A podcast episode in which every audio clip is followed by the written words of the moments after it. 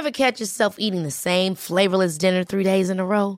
Dreaming of something better? Well, HelloFresh is your guilt-free dream come true, baby. It's me, Kiki Palmer. Let's wake up those taste buds with hot, juicy pecan-crusted chicken or garlic butter shrimp scampi. Mm. Hello Fresh. Stop dreaming of all the delicious possibilities and dig in at HelloFresh.com. Let's get this dinner party started.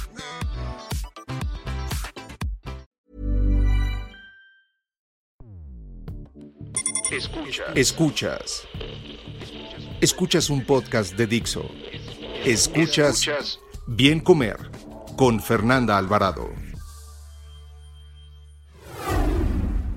La calidad de la mantequilla tiene que ver siempre desde el origen de, de la leche y todo tiene que ver al final con la alimentación del animal.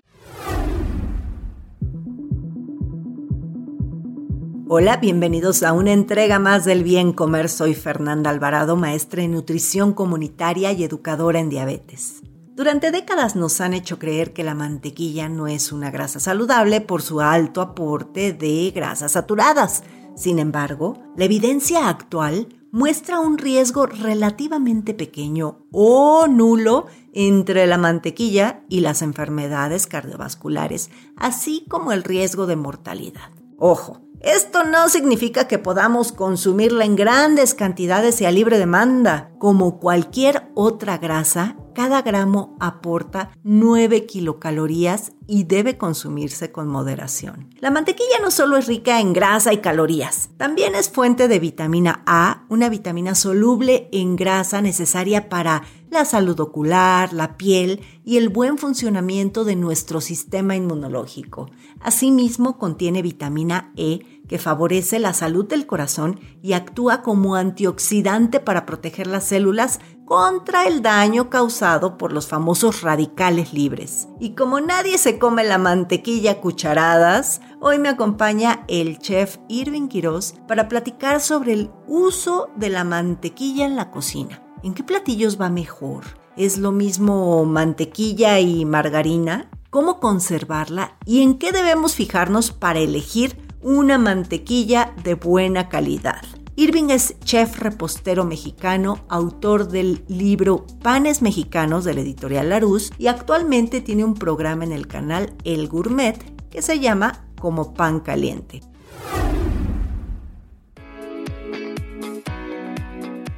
Irving, un gustazo tenerte de vuelta por acá y qué mejor que para platicar de la deliciosa y tan satanizada mantequilla. Bueno, satanizada por parte de mi gremio, porque creo que por el tuyo es un ingrediente fundamental, ¿no? Tanto en la cocina como en la panadería. Sí, Fer, bueno, primero que nada, muchas gracias. Es un gusto estar nuevamente aquí en tu podcast. Supe que el podcast pasado, donde hablábamos de la masa madre, fue uno de los más escuchados, entonces pues esperemos que este también tenga el éxito necesario. Y sí, la mantequilla, como tú bien dices, pues para los cocineros es un ingrediente esencial, es un ingrediente que nos va a dar sabor, nos va a aportar texturas, nos va, nos va a aportar tantas cosas y en la panadería pues es uno de los ingredientes estrellas. Entonces sí es cierto que la mantequilla estuvo satanizada por muchos años, pero es cuestión de que se pongan de acuerdo porque ahorita vamos a hablar un poquito de las diferencias entre mantequillas y margarinas y también saber que entre las mantequillas hay muchas calidades.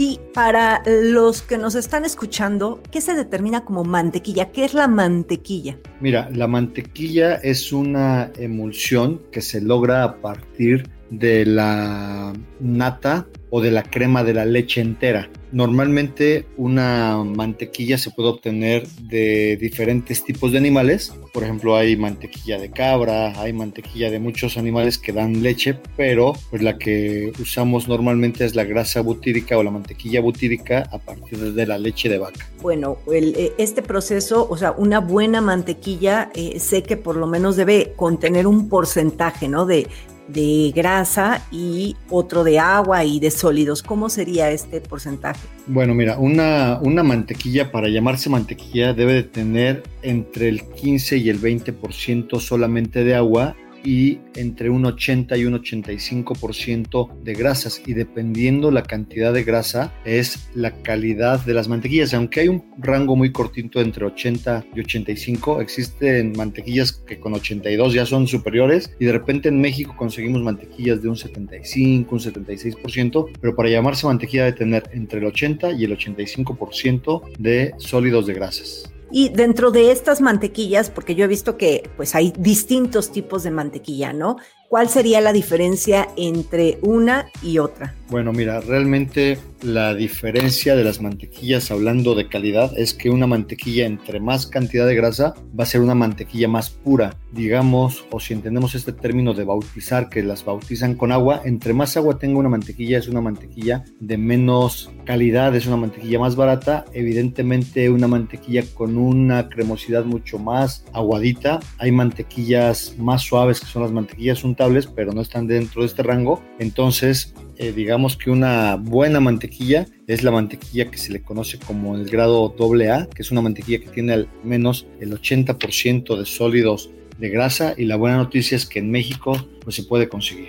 Ya, oye, y esta, eh, tienes, fíjate que ahorita me vino a la cabeza el famoso y tan de moda guino, que de repente lo venden y es como la panacea ahora, es la, la super grasa y supuestamente muy saludable, que entre paréntesis me da mucha risa porque de repente lo consumen creyendo que tiene menos calorías y la realidad es que tiene pues un poquito más de calorías porque lo que hace el ghee pues es quitar justamente estos sólidos y el agua, ¿no? Digamos que nada más se queda la grasa como tal y entonces, bueno, para la gente interesada en hacer ghee lo pudiera hacer, pero a partir de una mantequilla que sea de buena calidad, ¿no? Que tiene mucho que ver la leche que se utiliza para estos productos, ¿no es así? Sí, pues lo que hablas de, del ghee, el ghee es un producto muy, muy caro, es, digamos que es una reducción de una mantequilla, es como si fuera un demi-glace en un fondo oscuro, ¿no? Que es así el, puro sabor. Entonces, sí es, es complicado de repente trabajar con ghee porque es un aceite ya muy, muy aguadito y es, es caro, pero es muy fácil de hacer. Y sí, lo que hablas que la calidad de la mantequilla tiene que ver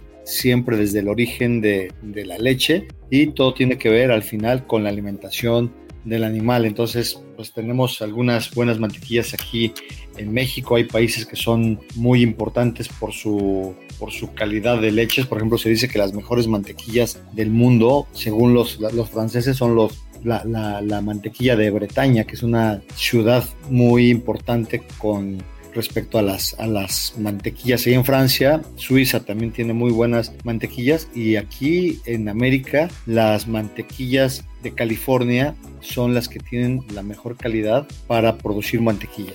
Sí, y, fíjate que te das cuenta, digo yo, que pues la verdad que de cocina no sé mucho, pero cocino, me gusta cocinar y me gusta mostrar las cosas que hago para eh, este, animar a la gente que cree que es muy difícil a, utilizar distintos ingredientes. Y me he dado cuenta justamente de, de estas mantequillas que tienen un sabor y un aroma muy particular. O sea, no es lo mismo agarrar estas barritas, que ahorita si quieres me dices la diferencia entre estas barritas que son como todas, este, pues están bastante como feitas, las pones al sartén y se ve muy distinto a una de estas mantequillas de las que me estás diciendo, ¿no? Aquí por ejemplo, eh, estas barras que a veces dicen ser mantequilla, pero están además de bautizadas, tienen otro tipo de grasas o hay otras que se les conoce también como margarina, ¿no? ¿Cuál sería la diferencia entre las mantequillas buenas, las margarinas y las mantequillas chafas? Bueno, sí. Mira, primero vamos a hablar de la, de la diferencia entre mantequilla y margarina. Una mantequilla es una grasa que se hace con grasa 100% butírica, o sea, a partir de algún lácteo, pues de vaca principalmente. Y una margarina es una grasa que se hace a partir de grasas vegetales o aceites vegetales. Eh, dentro de las margarinas es importante decir que también hay calidades de, de margarinas.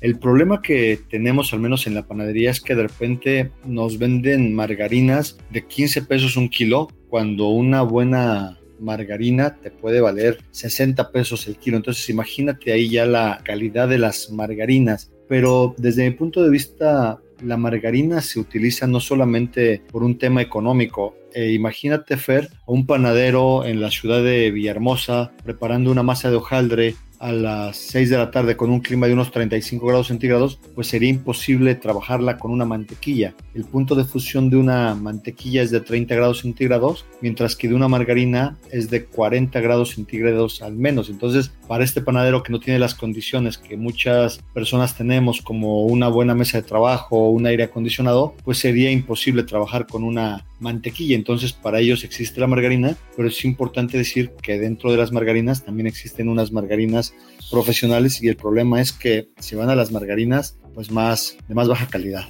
Y, o sea, estas margarinas que conocemos como, pues, de baja calidad, eh, suelen ser con otro tipo de grasas, ¿no? No la grasa propia de la leche que has estado mencionando, sino eh, grasas muchas veces vegetales, hidrogenadas, ¿no? sí, es verdad. O sea, perdóname, las margarinas se hacen ah, o se hacían antiguamente con grasas hidrogenadas y para hidrogenizar una grasa, pues técnicamente es cuando se transforman en las grasas trans, que son las grasas que son malas para el organismo. Pero ya hay métodos modernos porque se ha satanizado mucho esto de las grasas trans y ahora las margarinas, digamos que se amalgaman o se hacen que se emulsionen con otros ingredientes añadidos y ya no se usa la hidrogenización. Entonces la diferencia entre las margarinas económicas y las margarinas profesionales es el tema de la hidrogenización y del uso de aditivos para hacer la buena margarina. Ya, y en los productos finales, por ejemplo en la panadería, sí es, puedes, lograr, por ejemplo, unos buenos croissants o un hojaldre bien hecho, rico, así crujiente con margarina y con mantequilla. O sea, ¿es lo mismo o sí cambia el sabor? sí, mira, eh, realmente sí se puede, o sea, técnicamente puede ser un hojaldre tanto con margarina como mantequilla, pero la prueba final que es siempre para los cocineros, la prueba de la boca y el cliente, el gusto, siempre un hojaldre hecho con 100% mantequilla es completamente algo exquisito y espectacular, es algo inigualable. Imagínate probar un croissant de repente con margarina que va a estar bien hojaldrado, va a estar inclusive crujiente, pero el momento de morder se te va a quedar pegada una capita de grasa en el paladar y o un sabor ahí medio medio a veces hasta arranciado o arrancio, eso es porque los estamos haciendo con margarinas, o sea, el paladar creo que es el, el detector número uno de las margarinas y es ahí donde viene el problema. Como los chocolates, ¿no? un buen chocolate se deshace. y si no, te comes uno de esos horribles que ahora, bueno, yo no sé, yo cuando era niña me comía un tinlarín y me sabía delicioso. Y ahora hace poquito probé uno y bueno, se me quedó todo pegado en el paladar. Ya no sé si es la edad o cambiaron el chocolate, el tinlarín, pero. Yo, yo casi estoy seguro que la fórmula sigue siendo la misma, pero sí, nosotros también vamos cambiando con nuestros hábitos, nos vamos volviendo más conocedores, más exigentes y ahora le das una mordida a un tilarín y, terminas prácticamente escupiéndolo, ¿no? Sí. Oye, y también sé que la mantequilla, bueno, como que eh, enriquece todos estos productos horneados, ¿no? Este, les da un poquito más de, humedad y, se vuelven más suavecitos también. Digo, independientemente de, este tip que nos das de cuando se nos pegue algo en el paladar, pues quiere decir que no tiene una buena mantequilla margarina, pero en la parte también de la consistencia cambia. Sí, fíjate que, por ejemplo, eh, una de las cualidades que hacen una mantequilla en un pan o, lo que hace que una mantequilla esté presente en un pan es que le va a aportar siempre suavidad. Imaginemos un pan, eh, una, una concha, así algo bien mexicano que de repente nos dura suave durante un día, pues es a lo mejor una concha que se hizo con 200 gramos de mantequilla. Pero imagínate una concha que te duró tres días suavecita, pues es una concha a la que se le puso más mantequilla. Entonces, entre más grasa tenga un pan, es mucho más suave. Ahora, no sé si has escuchado el pan brioche, que es un pan que tiene al menos el 50% de su peso en mantequilla, que es una delicia en el paladar y ese pan tú lo puedes tener en tu casa durante ocho días, nunca se va a poner duro, bueno, al menos durante los ocho días y eso es porque tiene una gran cantidad de grasa. Entonces la, la grasa va a aportar humedad al pan, le va, le va a dar mucha suavidad y le va a dar muchísimo sabor. Y yo siempre he dicho de, mi parte, bueno, pues que dejemos de satanizar esto eh, de hoy, hoy las grasas saturadas en realidad no están ya tan mal vistas como lo estuvieron durante años en esta este, hipótesis lipídica en la que se creía que si una persona consumía muchas eh, grasas saturadas, bueno, iba a aumentar el riesgo cardiovascular. Si bien sí hay un límite que no debe superar el 10% de tus calorías, bueno, hoy también se ha visto que no hay una evidencia sólida que diga como tal que aumenta aumenta este factor de riesgo cardiovascular, ¿no? Y sobre todo cuando se consume, y eso es algo que yo siempre recalco, no es lo mismo comer grasas saturadas a partir de un buen queso, de una buena mantequilla que comerte un hot dog, ¿no? O comerte eh, un, pan de estos que vienen en paquetito, por ejemplo, estas conchas eh, que vienen este, de mil marcas, hay muchas marcas, ¿no? Pero que, como dices, te duran mucho tiempo, pero quizá no porque le pusieron una buena mantequilla, sino por todos los conservadores y porque está hecha con, en lugar de con huevo, pues sustituto de, ¿no? Y todo es el sustituto de ahí. Entonces hacen ahí un híbrido raro que un producto que, que, al final pues no termina siendo como un alimento real, ¿no? Como tal. Sí, realmente este tipo de panadería yo le conozco como panadería química porque, por ejemplo, una barra de pan que tú hagas así en tu casa a partir de harina, a partir de levadura, sal, mantequilla,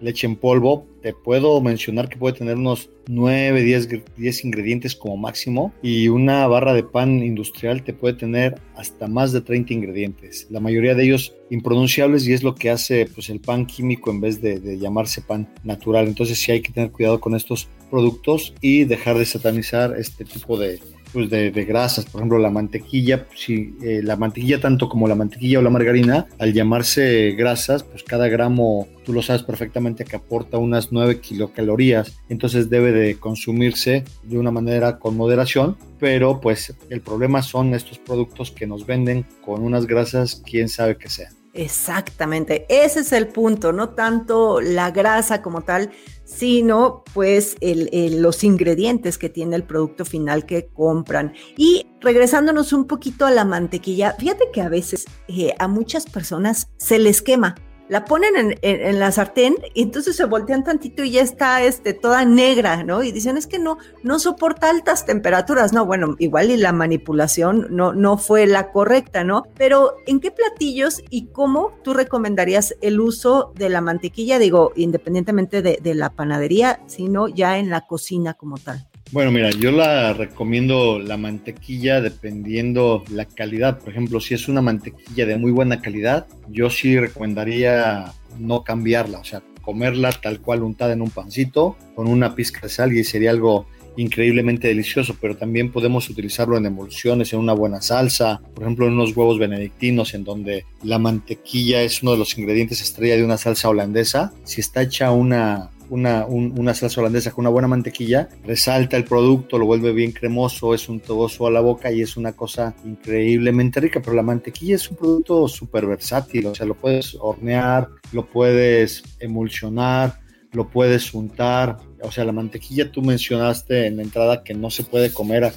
cucharadas, pero hay personas que si tienen una buena mantequilla, obviamente sí se la pueden comer a, cucharadas y es lo que yo digo, que si tenemos una buena mantequilla, ¿por qué no usarla de la mejor manera? O sea, solamente de repente una buena mantequilla, solamente mezclarla con cebollín, con perejil, con albahaca y hacemos una mantequilla digamos, saborizada para nuestros platillos. Imagínate un corte de carne de res bien cocidito con mantequilla romero y arriba ponle un pedacito de mantequilla a la pimienta o con hierbas finas y es una cosa espectacular. Ay, qué rico, ya me está dando hambre. Y sí tienes razón, fíjate que pues, a cucharadas, ojalá que no se la coman porque van a, ahí sí se van a exceder de calorías, pero pues sí, una buena mantequilla en un pan es deliciosa. Y a ver, tengo dos preguntitas más. Una que va como para un poquito a englobar esta parte del papel que juega la mantequilla en la panadería y en la repostería, pero también que nos des tips de conservación, porque a veces de repente nuestra mantequilla termina oliendo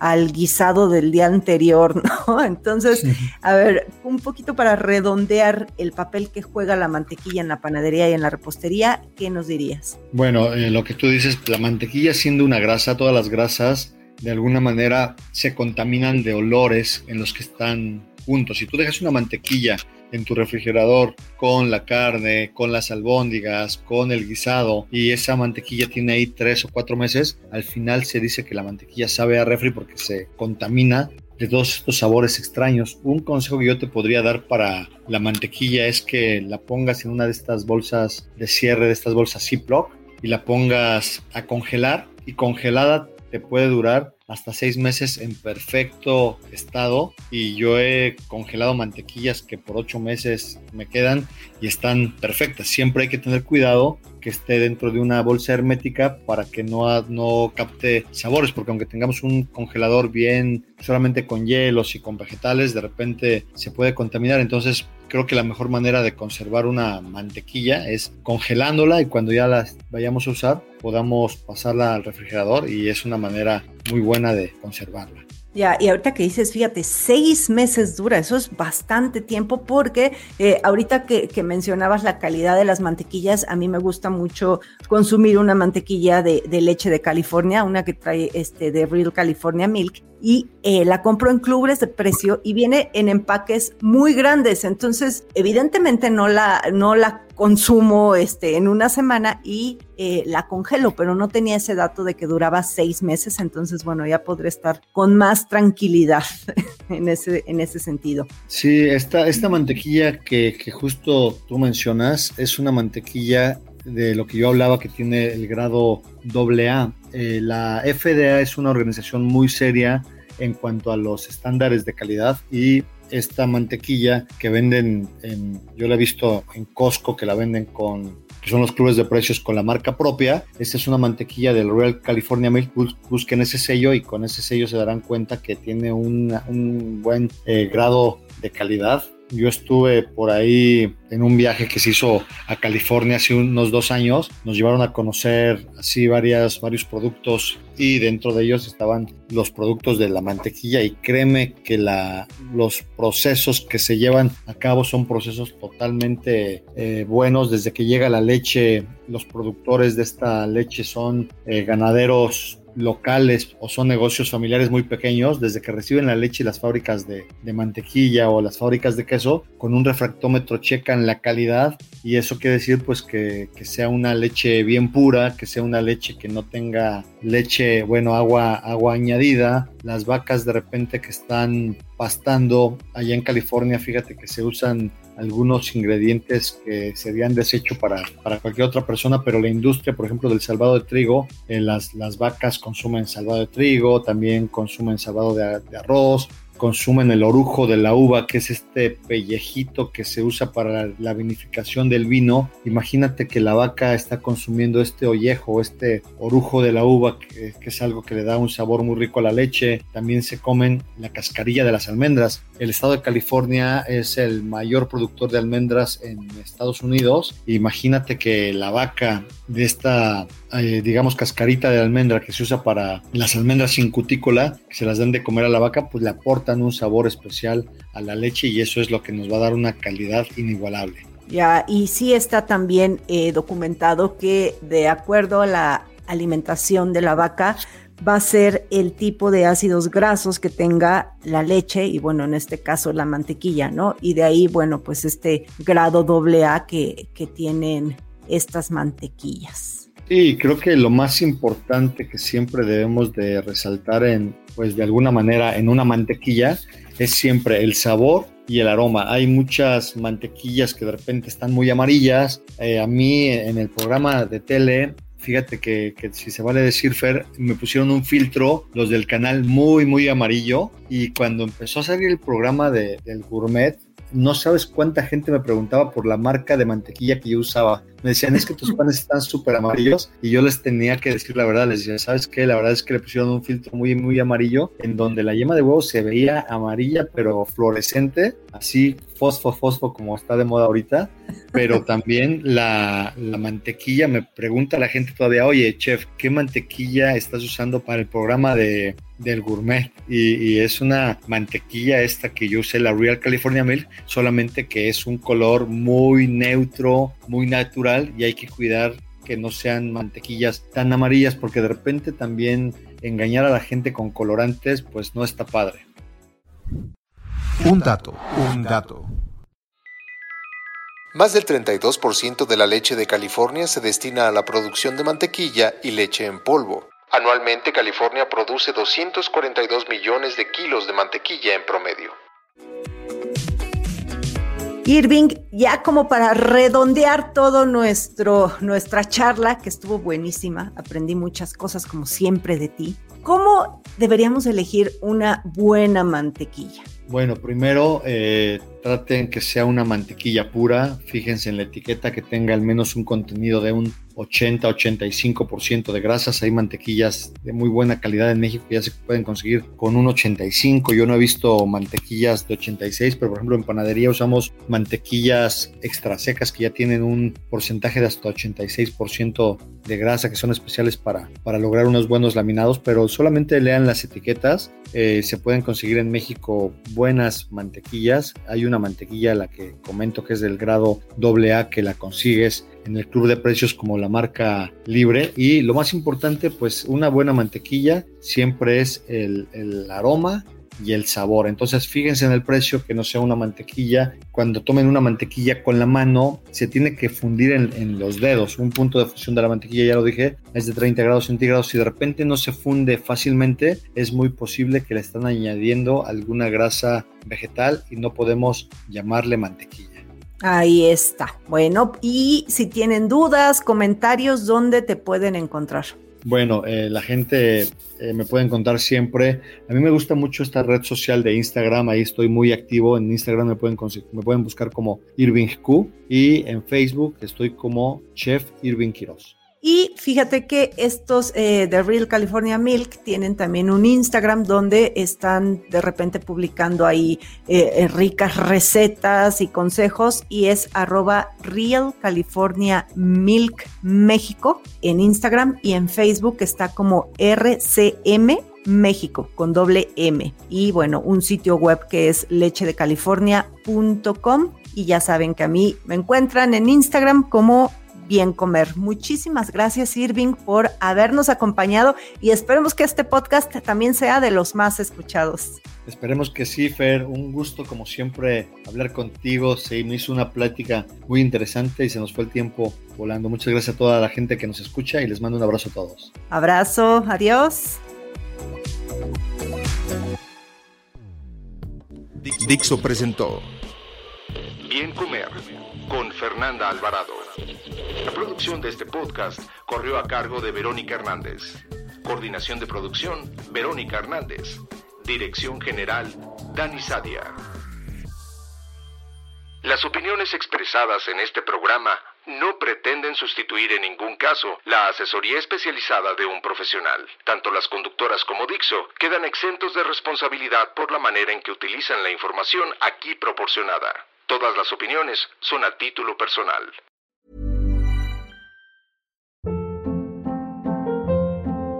Hold up. What was that? Boring. No flavor. That was as bad as those leftovers you ate all week. Kiki Palmer here, and it's time to say hello to something fresh and guilt-free. Hello Fresh. Jazz up dinner with pecan-crusted chicken or garlic butter shrimp scampi. Now that's music to my mouth. Hello Fresh. Let's get this dinner party started. Discover all the delicious possibilities at hellofresh.com.